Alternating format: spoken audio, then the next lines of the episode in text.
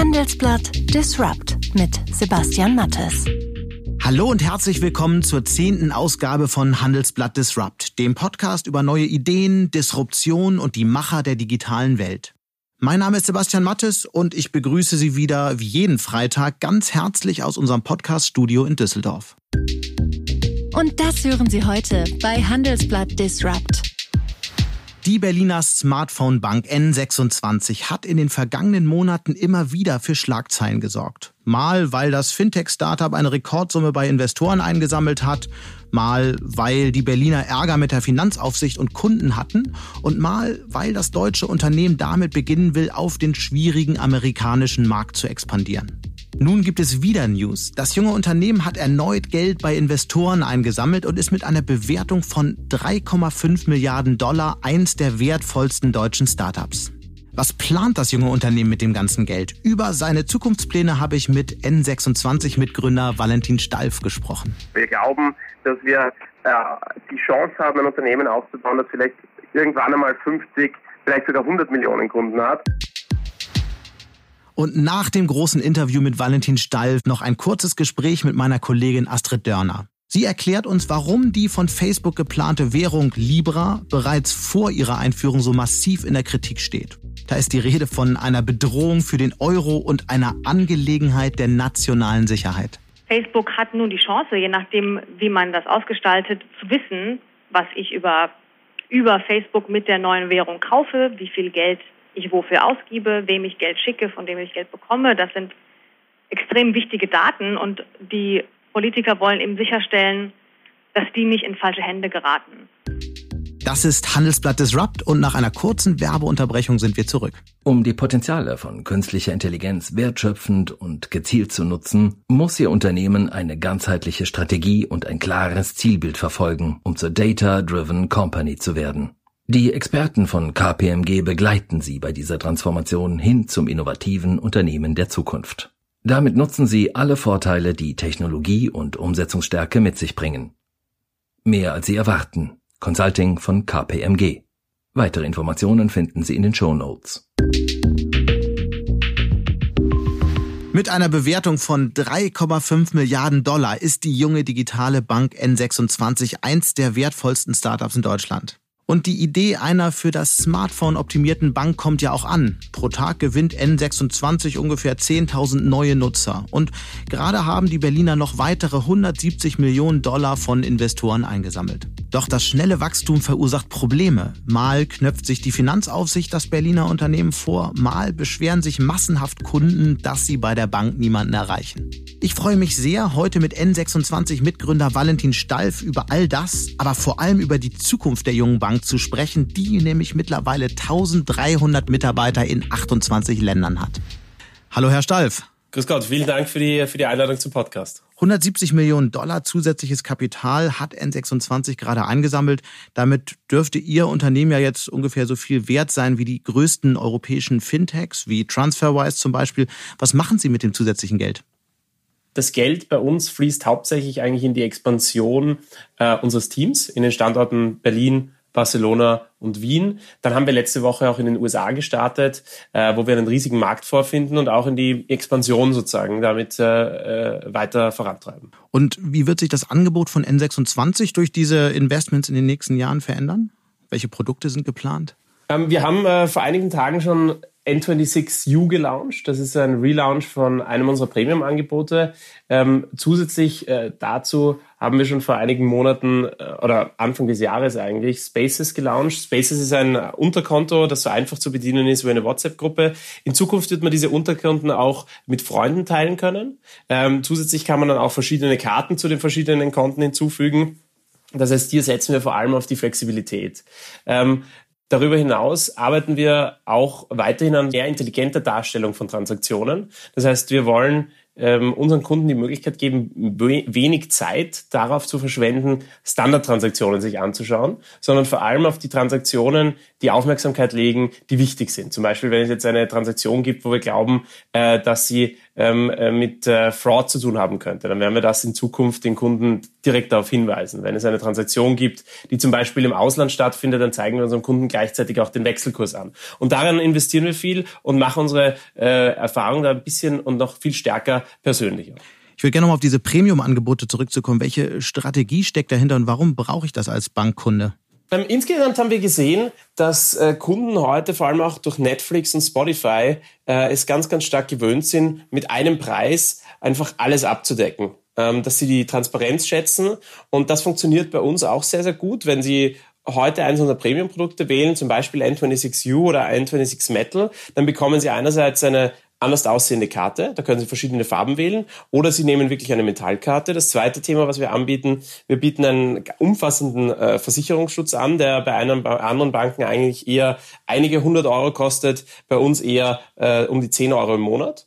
Uh, und äh, weiters ist die Karte, sind die Premium-Produkte vor allem darauf ausgelegt, dass sie auf der ganzen Welt ohne Gebühren ähm, Geld abheben können, aber auch immer zum besten Wechselkurs bezahlen können. Das heißt, wir geben unseren Kunden ganz viel Transparenz. Wir sagen, okay, einmal zahlen im Monat circa 10 Euro und dafür ist ganz, ganz viel inkludiert, was bei anderen Banken ähm, dann meist über versteckte Gebühren läuft oder ähm, über sehr intransparente Pricings.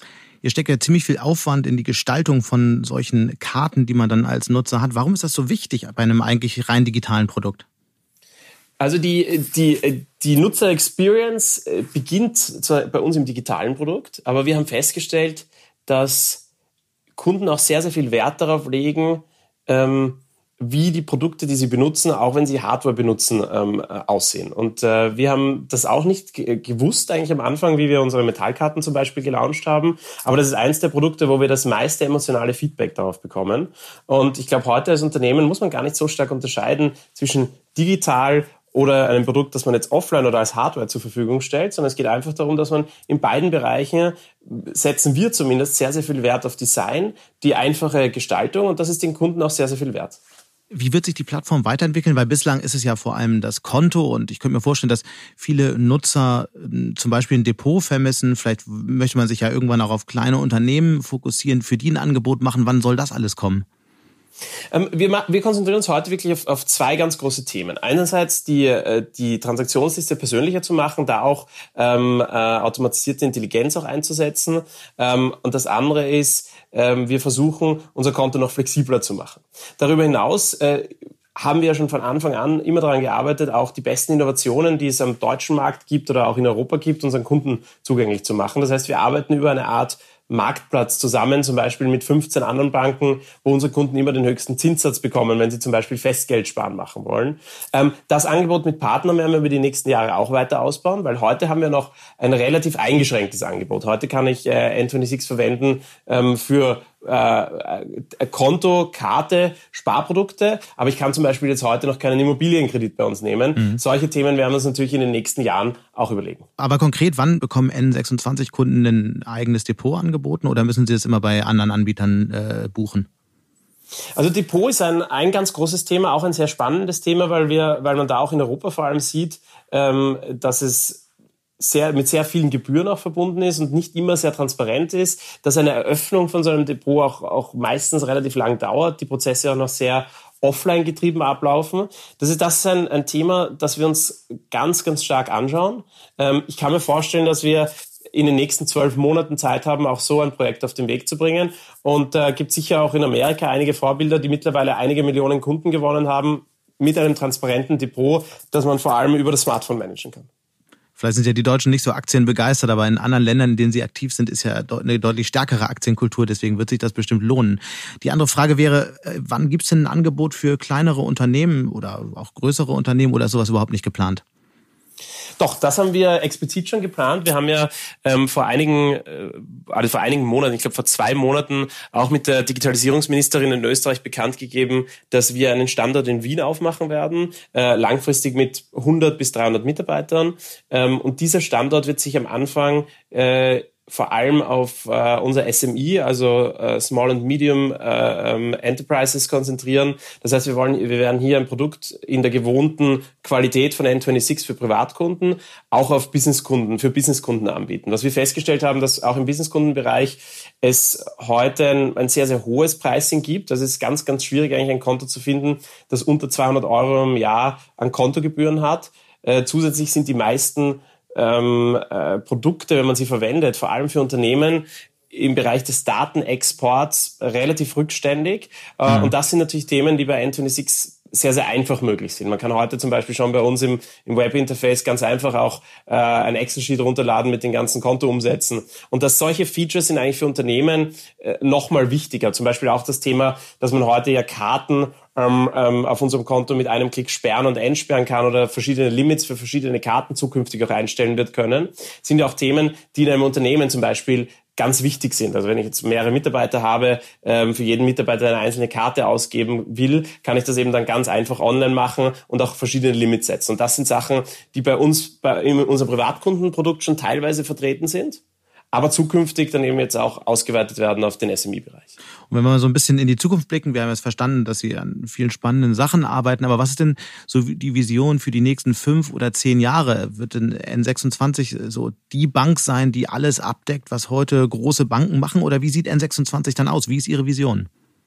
Heute konzentrieren wir uns ganz, ganz stark auf die Produkte, die man im täglichen Leben benutzt. Also zu, mhm. zu Themen, wie ich schon erwähnt habe, äh, Karten, ähm, wie kann ich eigentlich meine Limits auf den Karten setzen, wie kann ich Geld zum Beispiel auch an Freunde überweisen, äh, wie kann ich ein Gemeinschaftskonto mit meinem, mit meinem äh, Partner oder, oder Lebensgefährtin verwenden ähm, und solche Themen, die wirklich im täglichen Leben eingesetzt werden.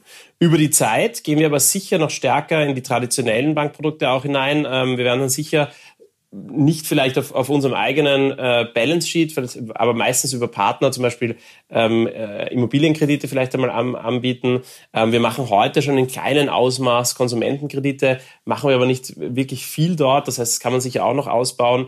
Äh, den Thema Investitionsprodukte und Depot haben wir schon angesprochen. Das heißt, das sind schon Themen, die wir über die Zukunft noch ausbauen werden. Das heißt, wir sehen N26 in den nächsten fünf Jahren sicher noch mit einem breiteren Produktangebot.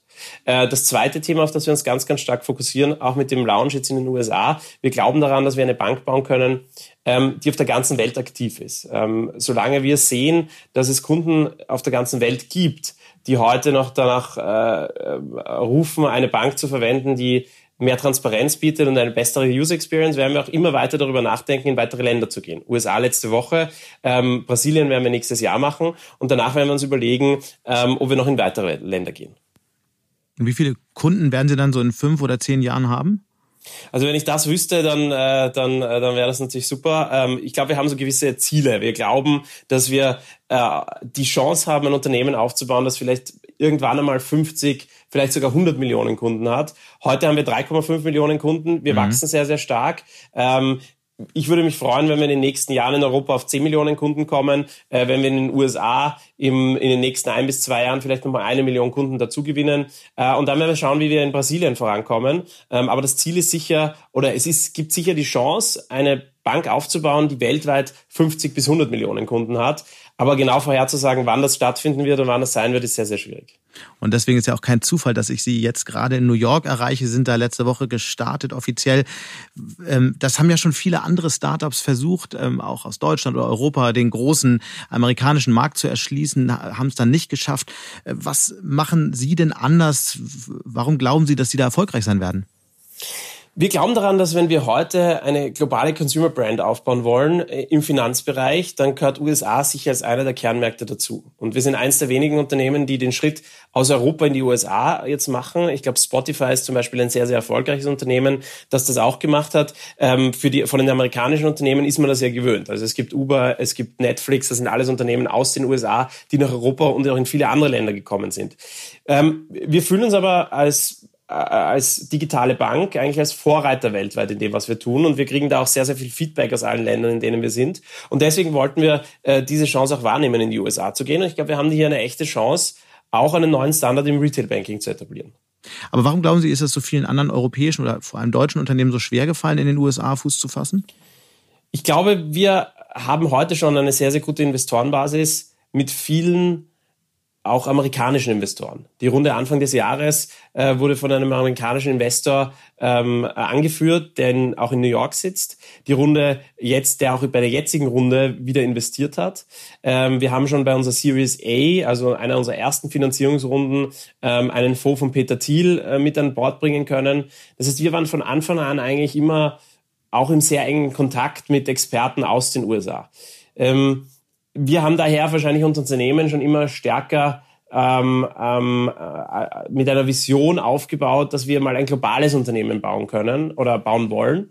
Ähm, ich glaube schon, dass es viele Gründer auch in, in, in Europa ähm, gibt, ähm, die heute noch gar nicht so global denken. Und für uns ist es eigentlich ein, ein, ein Move, der äh, wenig, äh, wenig Risiko birgt. Ja, ein Staat in den USA hat uns jetzt vom, vom Investment her bisher, glaube ich, drei bis fünf Millionen Euro gekostet. Ähm, verglichen mit dem Potenzial, dass man hier auf einem Markt ist mit 350 Millionen potenziellen Kunden, ist es auf jeden Fall ein Schritt, den wir gehen wollen. Mhm. Und äh, trotz der äh, aktuellen Finanzierungsrunde und dem vielen Geld, das ihr in den äh, vergangenen Jahren schon eingesammelt habt, ähm, das, dieses Investorengeld wird ja nicht ewig reichen. Und ähm, da fragt man sich, wie sieht eigentlich konkret das Geschäftsmodell aus und womit werdet ihr in Zukunft am meisten Geld verdienen? Unser Geschäftsmodell ist eigentlich sehr, sehr einfach. Wir haben einerseits äh, ein transaktionsorientiertes Business. Das heißt, jedes Mal, wenn unsere N26-Karte irgendwo eingesetzt wird, äh, dann bekommen wir eine kleine Fee vom Händler, die der Händler bezahlt, nicht der Endkunde. Das ist ein Teil unserer Umsätze. Der zweite ähm, Teil unserer Umsätze äh, sind unsere Premium-Angebote, also unsere Abo-Modelle. Äh, das ist ein zweiter großer Teil unserer Umsätze, also auch sehr transparent und sehr einfach zu verstehen. Und der dritte Teil unserer Umsätze ist eigentlich ganz gleich wie von traditionellen Banken. Ähm, wir bieten ja auch einen Überziehungsrahmen Kreditrahmen zum Beispiel an, einen Konsumentenkredit. Wir bieten zum Beispiel ähm, Fixgeldsparen an. Und überall dort ähm, sind wir zwar vom Pricing, glaube ich, sehr, sehr attraktiv und meistens unter dem Markt, aber trotzdem können wir natürlich da auch eine faire Marge mitverdienen. Und ein Wirtschaftsjournalist muss natürlich die Frage stellen, wann wird das Unternehmen profitabel sein? Wie ist der Plan? Wir sind heute schon äh, pro Kunde profitabel in Europa und haben da eine sehr, sehr gute Marge, weil vor allem unsere Kostenbasis deutlich niedriger ist als die einer traditionellen Bank. Ich habe das schon öfter gesagt, die ist ungefähr bei einem Fünftel bis einem Sechstel einer traditionellen Bank. Das heißt, wir können auch mit einem eingeschränkteren Produktangebot, vor allem auf der äh, Retail-Banking-Seite, deutlich, äh, auch mit geringeren Umsätzen eine, eine sehr, sehr gute Profitabilität darstellen. Ähm, als Gesamtunternehmen investieren wir heute natürlich vor allem noch auf Wachstum, in, in unser Wachstum, auf den Aufbau unseres Teams. Äh, das heißt, als Gesamtunternehmen werden wir dieses Jahr äh, noch nicht profitabel sein, ähm, aber wir, wir werden uns daran orientieren, auch wie stark wir wachsen, wie viele Kunden es auf der ganzen Welt noch gibt, die unser Produkt mhm. nachfragen und dementsprechend werden wir uns entscheiden, ob wir weiter auch noch in Kundenakquise investieren oder wirklich schon total auf Profitabilität drehen. Das heißt, nächstes Jahr wäre theoretisch möglich. Ja, es wäre eigentlich auch dieses Jahr schon theoretisch möglich, aber wir haben eigentlich die Expansion äh, jetzt ein bisschen höher priorisiert. Nun ist ähm, N26 ähm, aktuell eins der wertvollsten, vielleicht das wertvollste Startup mit ähm, in Deutschland mit seinen 3,5 Milliarden Bewertungen. Was rechtfertigt eigentlich so eine Bewertung? Was machen Sie anders als traditionelle Banken? Einerseits glaube ich, ist es ähm, wirklich das, den Kundenzustrom, den wir sehen. Und der Kundenzustrom, den wir sehen, der kommt ja daher, dass viele Kunden ein Bedürfnis haben, Retail Banking anders zu machen, ein transparentes Produkt zu haben, äh, mehr eine bessere mobile Erfahrung zu haben, aber auch eine andere Brand suchen. Äh, das heißt, ich würde immer sagen, dass die Bewertung ja nicht ein Selbstzweck ist, sondern die orientiert sich immer an dem Wachstum eines Unternehmens, an den Umsätzen eines Unternehmens, aber auch an der zukünftigen Nachfrage nach dem Produkt. Und hier sehen wir in ganz Europa, in den USA und eigentlich auf der ganzen Welt einen riesigen Umbruch von traditionellen äh, Playern hin zu digitalen Playern. Und äh, ähm, das zeigt einfach das Potenzial in der Zukunft, aber auch das, was wir über die letzten äh, sechseinhalb Jahre in Europa schon aufbauen konnten. Warum fällt das eigentlich den traditionellen Playern so schwer? Weil äh, viele von denen verdienen ja oder haben jahrelang extrem gutes Geld verdient. Eigentlich wäre ja das Geld da gewesen, in genau solche Technologien zu investieren. Was ist da das genaue Problem? Ähm, man muss, glaube ich, sagen, dass traditionelle Banken heute ähm, mit mehreren Themen kämpfen. Das eine ist sicher, dass es ein Problem gibt, nicht nur für Banken, aber insgesamt traditionelle Unternehmen, äh, die richtigen digitalen Leute auch mit an Bord zu bringen. Ähm, wenn ich heute äh, jemand bin, der sehr gut programmieren kann, ähm, wenn ich ein guter Designer bin, dann gehe ich wahrscheinlich eher zu einem Unternehmen wie Google, Facebook oder Spotify, ähm, und nicht so sehr zu einer der traditionellen Banken, weil dort muss ich mit IT-Systemen arbeiten, die 30 Jahre alt sind und man kann sich circa vorstellen, wie viel Spaß das macht. Das heißt, man hat einerseits, glaube ich, das Problem, das richtige Talent zu bekommen, um auch diesen Turnaround zu schaffen von einem traditionellen und mehr offline getriebenen Unternehmen hin in ein digitales Unternehmen. Das zweite Thema, und das ist, glaube ich, nochmal speziell für die Bankbranche, ist, dass sich auch die Kundenanforderungen in den letzten 20 Jahren komplett verändert haben. Vor 20 Jahren haben wir eine Überweisung über Telefon gemacht oder persönlich in der Filiale. Heute wissen wir, dass eigentlich niemand der Kunden, äh, Kunden äh, die vor allem jungen Kunden mehr in die Filiale geht. Das heißt, man hat eine Kostenstruktur, wo man in Filialen investiert, die aber äh, die viel kostet die aber von den Kunden nicht mehr nachgefragt wird. Und diese Kombination aus einerseits, man muss das Geschäftsmodell verändern von offline zu digital und andererseits auch die Kundenanfrage hat sich währenddessen komplett verändert und die Kunden schätzen eigentlich etwas anderes, bringt einen zu einer äh, sehr komplizierten Ausgangssituation, würde ich sagen. Es gibt aber trotzdem einige Banken, glaube ich, die das sehr, sehr gut machen und einige andere Banken, die da etwas mehr Probleme haben. Zurück zur Bewertung. Äh, traditionelle Banken sind, glaube ich, heute von der Marktkapitalisierung immer noch sehr, sehr hoch bewertet und haben äh, immer noch extrem viel Potenzial verglichen mit der äh, Bewertung äh, von uns. Ähm, äh, ist, glaube ich, unsere Bewertung dagegen sehr, sehr niedrig. Naja, wenn, wenn man auf die Deutsche Bank schaut, dann ist die nicht, nicht mehr viel mehr wert als die 3,5, also nicht viel mehr als fünfmal so viel wie die, die 3,5 Milliarden Dollar, mit denen N26 jetzt bewertet ist. Also der Abstand ist gar nicht mehr so wahnsinnig groß, wie man denken würde. Ja, ich glaube aber, wenn man die Deutsche Bank anschauen würde und sie ein, äh, ein, ein sozusagen ein cleanes, ein gereinigtes Balance Sheet hätte, wo sie nur Retail Banking machen würde, dann wäre sie anders bewertet. Heute hat die natürlich einen gewissen Discount auf ihre Bewertung, der vor allem auf Geschäfte äh, in, im Investment Banking und anderen Bereichen vom, vom Banking zurückzuführen ist. Ähm, und äh, mit der Komplexität einhergeht. Mhm, spannend. Wie, wie schauen Sie jetzt gerade auf die aktuellen Entwicklungen bei der Deutschen Bank, die Strate den Strategiewechsel, den der Chef Sewing jetzt gerade verkündet hat? Ich glaube, es ist von außen immer sehr, sehr schwierig äh, äh, zu bewerten äh, und äh, ich glaube aber, dass äh, es da sicher sehr, sehr viele äh, sehr ähm, intelligente Manager mit viel Erfahrung gibt, die die richtigen Entscheidungen treffen werden. N26 hat ja mehr als dreieinhalb Millionen Nutzer, wie Sie gesagt hatten. Mich würde interessieren, wie viele davon in Deutschland? Ähm, wir geben äh, oder wir haben nie ähm, genaue Zahlen für Deutschland oder andere Märkte im Detail bekannt. Dann wäre ja jetzt der richtige Zeitpunkt. Ja, wäre aber, ähm, wir werden, glaube ich, die Linie jetzt nicht so schnell ändern. Aber äh, was ich sagen kann, ist, dass auf jeden Fall Deutschland immer noch einer der Märkte ist, der für uns sehr, sehr wichtig ist. Äh, mittlerweile es aber auch andere Märkte gibt, wie Frankreich zum Beispiel ähm, oder auch Spanien, Italien, aber auch UK, die sehr, sehr stark und auf ähnlichen Niveaus und teilweise auch stärker wachsen. Ähm, das heißt, ich glaube, heute sind circa 50 äh, Prozent unserer Kunden oder vom Wachstum her kommen sicher noch aus, den, aus, aus Deutschland, vielleicht etwas weniger und der Rest kommt aus anderen Ländern. Und welcher, und welcher andere Markt wächst am schnellsten? Äh, Frankreich ist äh, nach Deutschland oder eigentlich sogar vor Deutschland der am stärkst wachsende Markt mhm. für uns. Plant ihr eigentlich in den nächsten Monaten oder Jahren auch ein separates Angebot für Jugendliche unter 18 vielleicht? Es gibt ja andere ähm, Wettbewerber unter den Fintechs, die genau das tun. Ja, wenn wir, wenn wir nochmal zurückdenken, was wir äh, Anfang, am Anfang von N26 gemacht haben, wir haben ja mit einem, äh, eigentlich mit einem Produkt gelauncht, äh, das für Kinder und Erwachsene war, also so eine Art Taschengeldkarte. Wir haben dieses Produkt dann aufgehört äh, weiter anzubieten, weil wir gesehen haben, dass viele unserer Kunden auf uns zugekommen sind damals und gesagt haben, schaut uns mal, schaut sich mal unser Bankkonto an, das, äh, das schaut ja viel schlechter aus als eure Kinderkreditkarte, die ihr da gemacht habt. Und dann haben wir gesagt, okay, wir gehen für das größere Produkt. Ähm, ich glaube, dass äh, Karten für Kinder ein relativ kompliziertes Thema sind, weil, äh, weil sich die Targetgruppe, also die, die Zielgruppe, da jedes Jahr eigentlich verändert. Jemand, der 13 ist, 14, 15, jemand, der 16 ist und 17 ist wieder ganz anders als jemand, der eben äh, 14 ist. Ich würde gerne nochmal auf den Punkt zurückkommen, den Sie gerade so en passant angesprochen hatten, und zwar, dass Sie eigentlich ganz anders mit einer ganz anderen Idee gestartet waren. Das ist, ähm, ist ja eine ganz interessante Entwicklung und Sie haben ja dann nach, nach einigen Monaten, Sie hatten es gerade angedeutet, entschieden, wir gehen jetzt doch auf ein anderes Geschäftsmodell. Das tut man ja nicht einfach nur so. Wie war das damals? Erzählen Sie doch mal ein bisschen und wie haben die Investoren darauf reagiert, die ja eigentlich ihr, ihr, ihr Geld zunächst mal für eine andere Idee in den Ring geworfen haben? Ich glaube, der Schritt als Unternehmer war ein sehr, sehr schwieriger, weil man natürlich intensiv für ein Jahr an diese Idee geglaubt hat. Man hat die mhm. hunderten Leuten gepitcht für eine Finanzierungsrunde und dann ist es, ich teile es immer so in mehrere Phasen ein. Zuerst dauert es mal ein paar Monate, bis man selber davon überzeugt ist und von dieser Idee loslässt. Dann äh, muss man äh, die Investoren überzeugen, die versuchen einen dann auch noch ständig irgendwie äh, davon zu überzeugen, dass die alte Idee eigentlich gar nicht so schlecht ist, weil da haben sie ja rein investiert. Und als drittes muss man die eigenen Mitarbeiter noch überzeugen, die dann wirklich sehr harte Arbeit geleistet haben, dieses Produkt gelauncht haben und dann geht man hin und sagt, okay, wir machen jetzt was anderes.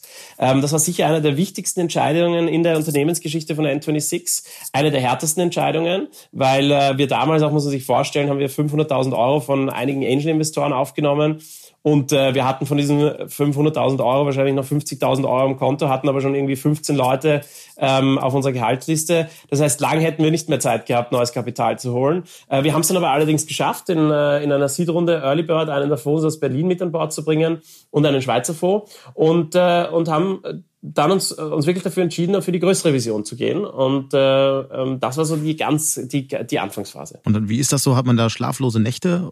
Ja, ich kann sagen, in der Zeit habe ich sicher mal einen Monat lang nicht geschlafen. Einen ganzen Monat. Ja, vielleicht habe ich ab und zu schon geschlafen, aber das war schon äh, sicher eine taffe Zeit. Also man sieht, dass äh, heute ist unser CNC6, äh, wie vorher erwähnt, eines der wertvollsten Unternehmen der Welt. Äh, am Anfang gab es da schon Momente, die die Weichenstellungen waren und äh, ähm, äh, wir haben, waren dann so weit, dass, äh, dass wir natürlich als Gründer äh, aus dem Unternehmen zu dem Zeitpunkt natürlich kein Geld als Gehalt äh, in Empfang genommen haben. Ähm, wir hatten 15 Leute auf der Payroll, wir wussten noch ganz genau, wir haben noch drei, drei Wochen Zeit, um neues Funding zu holen und das sind dann schon Momente, als Unternehmer, die sicher zu den härteren gehören in der, in, in, in der Unternehmergeschichte. Aber es hat ja nicht nur am Anfang taffe Momente gegeben, auch wenn man auf dieses und aufs vergangene Jahr zurückschaut, hat es immer wieder schwierige Zeiten gegeben. Zuletzt hat es ja gravierende Anschuldigungen auch gegeben gegen N26. Angeblich sind Kunden Opfer von Betrügern geworden. Dann war der Kundenservice für Leute, die offenbar angeblich betrogen wurden, nicht erreichbar. Und ähm, später hat auch die Finanzaufsicht konkrete Prävention gegen Geldwäsche und Terrorfinanzierung gefordert. Ähm, was antworten Sie Kritikern, die sagen, N26 habe das Thema Sicherheit und ähm, all diese Themen lange nicht ernst genommen. Also da kann ich, äh, kann ich ganz, ganz klar widersprechen. Also ich kann sagen, dass wir heute kein einziges gehacktes Konto bei N26 haben. Die Fraudfälle, die wir sehen heute bei N26, da geht es immer um Social Engineering. Das heißt, wenn sich Betrüger ganz gezielt bei Kunden von uns melden, äh, nachdem sie die E-Mail-Adressen zum Beispiel über irgendwo im Internet, nicht über unsere Plattform ausspioniert haben und dann versuchen, mit diesen Kunden in Kontakt zu treten und denen Passwörter zu entlocken. Das gelingt leider manchmal. Da können wir mehr auf, äh, noch mehr Aufklärung äh, machen und, äh, und unsere Kunden auch stärker noch darauf hinweisen. Das zweite Thema, das Sie angesprochen haben, ist die Erreichbarkeit im Kundenservice. Da kann ich sagen, wir sind heute extrem gut erreichbar und wir beantworten, ich weiß die Zahlen zum Beispiel von der letzten Woche, normalerweise Kundenanfragen in der letzten Woche haben wir im Durchschnitt in unter zehn Sekunden beantwortet. Ähm, ähm, das kann natürlich auch mal eine Minute dauern, aber im Kundenservice haben wir uns heute mittlerweile sehr, sehr gut aufgestellt. Ähm, und äh, nochmal zurück auch zu Anfragen, wo Leute vielleicht äh, äh, dann eine, eine kompliziertere Anfrage haben. Das kann natürlich dann einmal vielleicht ein, zwei Tage dauern, aber normalerweise äh, kommen wir sehr, sehr schnell auf die Kunden zurück. Und auch manche normale Banken brauchen ja manchmal ein, zwei Tage mit irgendeiner Antwort. Ähm, gleichzeitig hört man ja aus der ähm, Branche, dass die BaFin schon 2018 äh, Mängel festgestellt haben soll. Was, was haben Sie seitdem getan? Also ich kann nur sagen, dass wir heute äh, natürlich äh, operieren als, als N26, aber auch mit unserer eigenen Bank äh, auf einer, einer europäischen Banklizenz. Und diese Banklizenz, da halten wir uns natürlich an alle vorgeschriebenen Gesetze äh, und wir nehmen auch alle Hinweise des Regulators sehr, sehr ernst. Das ist aber auch ein ganz normaler Prozess, dass der Regulator von Zeit zu Zeit auch äh, äh Feststellungen hat und Anmerkungen. Wenn mhm. so etwas kommt, dann versuchen wir die proaktiv aufzunehmen und uns auch dort weiterzuentwickeln und äh, äh das machen wir auch. Aber einige von den Themen, die wir jetzt gerade angesprochen haben, sind das vielleicht auch so Folgen von einem sehr, sehr schnellen Wachstum, dass man einfach mit manchen Dingen nicht, nicht hinterherkommt. Auch bei Kunden hieß es ja manchmal, äh, auch bei anderen, von anderen Banken hieß es, dass sie äh, nicht durchgekommen sind bei N26 bei Betrugsfällen. Also sind das Folgen von einem sehr schnellen Wachstum?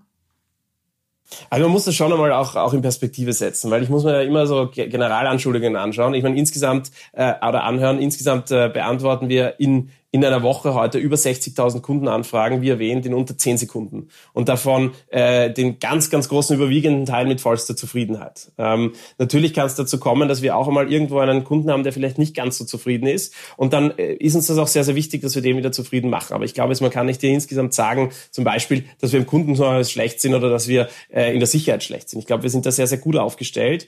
Äh, und, äh, und das muss man, glaube ich, auch nochmal noch mal sehen. Ich glaube auch nicht, dass das was mit unserem Wachstum zu tun hat. Äh, äh, sondern insgesamt bin ich mit dem Service im Kundenservice, aber auch, wie wir im Thema Sicherheit aufgestellt sind, äh, sehr, sehr zufrieden. Mhm.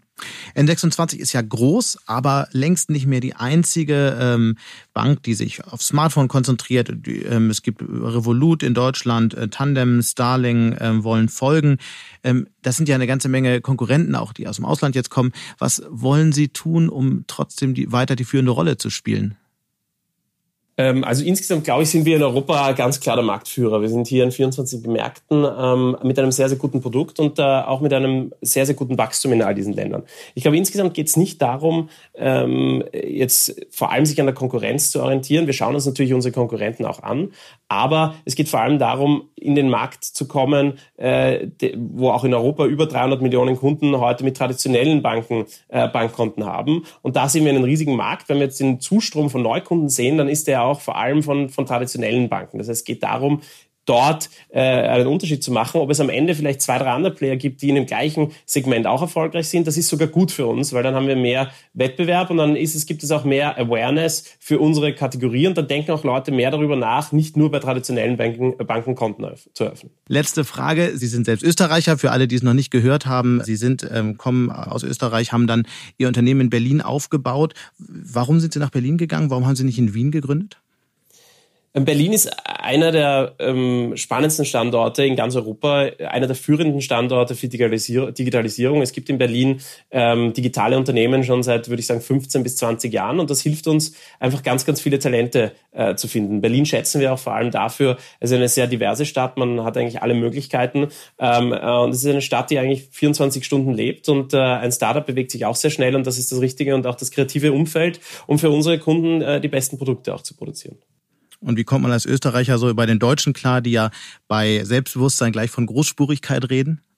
Also ich komme mit äh, allen unseren Mitarbeitern äh, sehr, sehr gut klar. Ich komme mit allen Leuten hier in, in Deutschland sehr klar, äh, gut klar. Ich sehe mich heute als, als Europäer. Äh, ich glaube, äh, ähm, es ist ganz, ganz wichtig äh, und auch nochmal zu betonen, dass, dass es heute die Möglichkeit gibt, eben sehr, sehr international auch zu arbeiten. Wenn ich mir anschaue, äh, dass wir in in Berlin spezifisch über 1000 Mitarbeiter beschäftigen. Ähm, wir haben bei diesen 1000 Mitarbeitern über 60 verschiedene Nationalitäten. Das heißt, da kann man sich so ein bisschen vorstellen, wie international das eigentlich ähm, bei uns äh, abläuft. Und ich glaube, viel wichtiger als die Nationalität ist einfach die Einstellung jedes Einzelnen. Und da haben wir ganz, ganz viele tolle Talente. Und auch in meinem Freundeskreis in Berlin äh, gibt es alle Nationalitäten, äh, von Deutschland äh, bis äh, in die Schweiz, über Österreich bis Australien.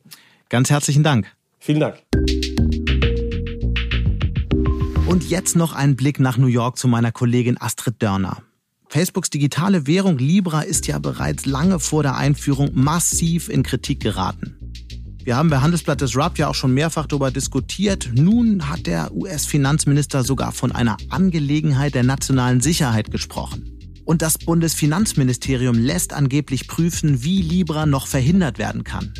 Höchste Zeit also, mit unserer Expertin für das Thema zu sprechen. Hallo Astrid nach New York. Hallo Astrid, was ist da los? Hallo Sebastian, hier ist jede Menge los, das kann ich dir sagen. ähm, Senatoren und Abgeordnete des Repräsentantenhauses haben David Marcus äh, nach Washington zitiert, um gleich in zwei Anhörungen wirklich von Facebook on the record, also öffentlich zu hören, was das Unternehmen plant und was für Risiken und Gefahren äh, so eine Kryptowährung mit sich bringt. Denn, äh, wie wir wissen, sowas gab es einfach noch nie, dass ein Konzern, ein privates Unternehmen eine Währung entwickelt und dann gemeinsam mit vielen anderen privaten Konzernen die auf Milliarden von Nutzern ähm, losschickt und damit vielleicht sogar den Dollar, den Euro und andere große Währungen beeinflussen könnte. David Marcus leitet ja das Krypto-Projekt bei Facebook. Wie ist denn äh, die Sitzung für ihn gelaufen? Ich würde sagen gemischt. Ähm, er konnte ganz gut darlegen, dass Facebook auf jeden Fall Libra vollständig reguliert haben möchte und dass das Projekt nicht starten wird, bevor nicht alle wichtigen Aufseher und Regierungen an Bord sind. Und ich glaube, das war einfach wichtig äh, zu hören, ähm, damit die Regierungen nicht überrascht werden oder die, die Notenbanken äh, und auf einmal eine Währung auf dem Markt ist, ähm, mit der sie dann klarkommen müssen. Facebook hat jetzt also versichert, wir starten nur, wenn alle an Bord sind. Das ist auch für Facebook gut, denn das Unternehmen will ja auch nicht irgendwas starten, was dann vielleicht per Gesetz sogar verboten wird. Mhm. Aber es wurde eben auch klar, äh, und das ist wirklich spannend, wie viel Frust in der amerikanischen Politik aufgestaut wurde durch die ganz verschiedenen Facebook-Skandale. Viele Politiker haben ja in großen Worten gewarnt. Was sind denn die größten Sorgen? Zweierlei. Zum einen ist es die Privatsphäre, denn ähm, Facebook hat nun die Chance, je nachdem, wie man das ausgestaltet, zu wissen, was ich über, über Facebook mit der neuen Währung kaufe, wie viel Geld ich wofür ausgebe, wem ich Geld schicke, von dem ich Geld bekomme. Das sind extrem wichtige Daten mhm. und die Politiker wollen eben sicherstellen, dass die nicht in falsche Hände geraten. Zum Beispiel eine Krankenversicherung oder an meinen Arbeitgeber. Ähm, und das andere ist eben strikt der Finanzaspekt, dass hier ein Unternehmen eine neue Währung schafft und man nicht weiß, was für einen Einfluss hatten das auf den Dollar oder auf den Euro oder auf die Anleihen, äh, Entschuldigung, auf die Renditen von Staatsanleihen. Und natürlich gibt es ja auch aus Deutschland viele warnende und kritische Stimmen. Was ist denn von da zu vernehmen und wie nimmt man das in den USA wahr? Das ist erstaunlicherweise äh, sehr ähnlich. Ähm, der, der, deutsche Finanzminister äh, Olaf Scholz hat ja gesagt, er will nicht, dass äh, so eine Währung einfach in den Händen eines äh, Privatunternehmens ist, denn Währungen sind ein Kernelement von staatlicher Souveränität. Und ganz ähnlich sieht man es eigentlich hier auch. Äh, US-Präsident Trump ähm, hat gesagt, der Dollar ist die einzig wahre Währung in Amerika und da kann jetzt keiner kommen und irgendeine Alternative anbieten. Ähm, und das ist erstaunlicherweise vereint ist Aufseher ähm, auf der ganzen Welt, in Europa, in Amerika, in, in der Schweiz, internationale Organisationen, alle sagen, das geht so nicht. Wir brauchen einheitliche Regeln und erst dann können wir vielleicht drüber reden. Hm. Und was sagt man so einer New Yorker Finanzcommunity, die du ja auch gut kennst, was sagt man dort über das Projekt? Ähm, klar wurde jetzt in den vergangenen Tagen, ähm, wie Facebook doch seine Macht ausspielen wird. Zum Beispiel wird ähm, Facebook einen eigenen digitalen Geldbeutel anbieten. Ähm, und nur der wird in den Facebook-Apps integriert sein, sodass andere Unternehmen oder Banken vielleicht auch so einen Geldbeutel anbieten können. Aber der wäre deutlich schwieriger zu finden als der Facebook-Geldbeutel. Und das sind eben so die kleinen Sachen, wo man jetzt schon merkt, oh, das könnte eventuell schwierig werden, auch für Banken da mitzuhalten, weil Facebook eben doch nicht allen Teilnehmern den gleichen Zugang gibt wie sich und das ist ja wie immer, wenn Facebook ein neues Geschäft aufrollt, dann nutzen sie halt die Macht, die sie als große Plattform haben. Deswegen finde ich das jetzt gar nicht so wahnsinnig überraschend. Mich würde aber noch eine letzte Einschätzung interessieren, weil Facebook ja eigentlich verkündet hatte, schon im nächsten Jahr mit Libra zu starten. Hältst du das noch für realistisch? Ich glaube, das wird sehr, sehr schwierig werden. Denn ähm, der ursprüngliche Plan war sogar im ersten Halbjahr 2020 schon damit zu starten. Und klar ist jetzt, dass so viele Sachen noch nicht durchdacht wurden und dass es auch so viel Widerstand gibt in der Politik und in der Finanzaufsicht, dass ich nicht glaube, dass man das innerhalb von der nächsten zwölf Monate durchboxen kann. Astrid, ganz herzlichen Dank und viele Grüße nach New York. Sehr gerne. Und damit sind wir auch schon wieder am Ende von Handelsblatt Disrupt. Bevor wir schließen, noch einen ganz herzlichen Dank in die Runde. Neulich hatte ich darum gebeten, Vorschläge zu schicken für Themen und Menschen, die wir bei Handelsblatt Disrupt auf die Bühne bringen sollen. Daraufhin haben mich Dutzende Mails mit Lob, Anregungen und Ideen erreicht. Die werde ich natürlich alle in den nächsten Wochen abarbeiten. Wenn Ihnen unser Podcast gefallen hat, dann hinterlassen Sie doch einfach eine Bewertung bei iTunes oder schreiben Sie mir direkt eine E-Mail an mattes.handelsblatt.com, Mattes mit zwei T und H. Bin natürlich auch wie immer bei Twitter zu erreichen. Da bin ich S. Mattes, also Mattes mit einem S davor.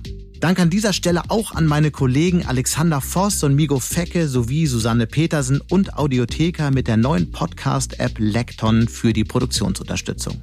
Wir melden uns nächste Woche Freitag wieder. Bis dahin wünsche ich Ihnen eine schöne Woche und interessante digitale, aber auch analoge Zeiten. Ihr Sebastian Mattes.